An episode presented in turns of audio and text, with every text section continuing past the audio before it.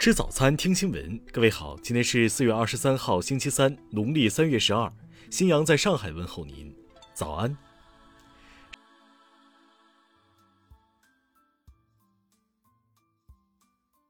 首先来关注头条消息。近日，国家统计局公布三十一省份一季度居民人均可支配收入数据，在这份居民收入榜单上。上海一季度居民人均可支配收入达到两万一千五百四十八元，位居第一，是全国唯一突破两万元大关的地区。北京、浙江分列二三位。所谓居民可支配收入，指居民可用于最终消费支出和储蓄的总和，即居民可用于自由支配的收入，既包括现金收入，也包括实物收入。数据显示。一季度全国居民人均可支配收入延续上年同期以来增速逐季走高的趋势，保持稳定恢复性增长。其中，工资收入是带动居民收入增长的基石。国家统计局住户调查司司长方晓丹称，一季度以来，国民经济持续稳定恢复，保居民就业、保市场主体成效持续显现。同时，就地过年使居民从业时间显著增加，工业生产增长加快，服务业逐步恢复，带动农村居民外出从业增加，为城乡居民工资性收入稳定增长打下坚实基础。听新闻早餐知天下大事。全国人大常委会法工委昨天透露，《乡村振兴促进法》草案三次审议稿拟明确。充实支持城乡融合发展的内容，并严格规范村庄撤并，严禁违背农民意愿、违反法定程序撤并村庄。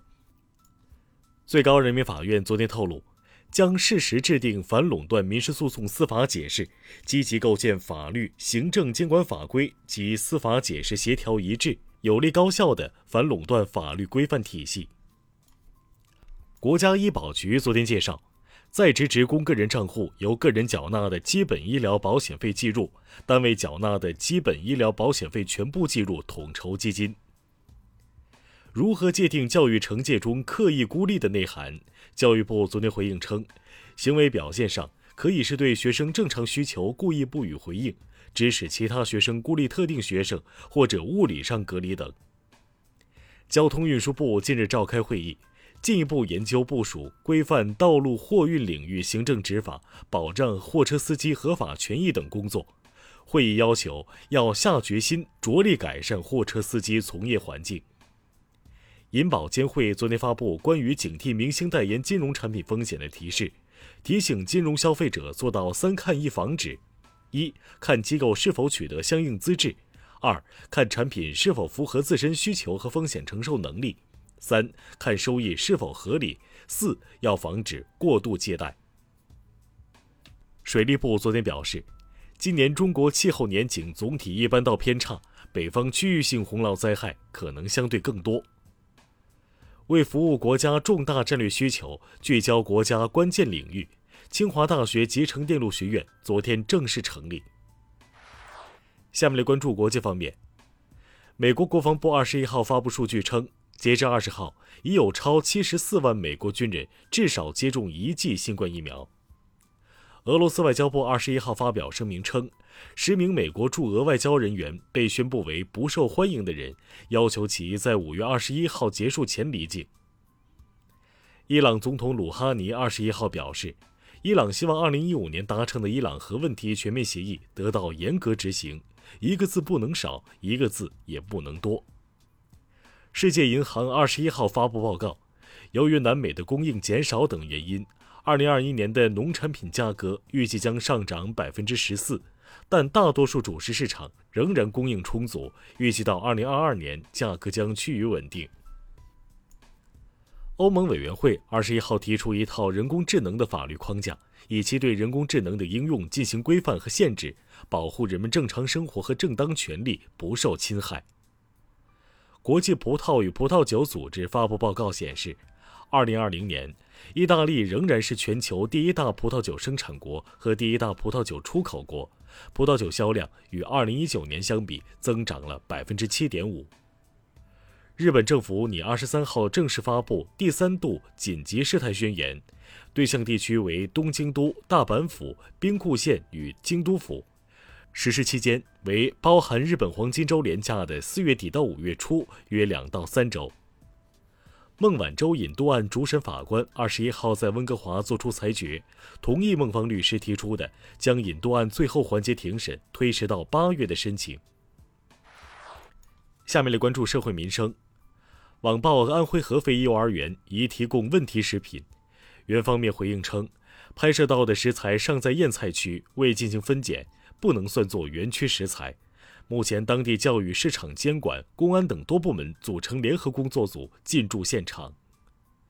江西省文旅厅日前介绍，今年五月一号到明年二月二十八号，全国大中小学生可免票游览江西四 A 级及以上景区。近日，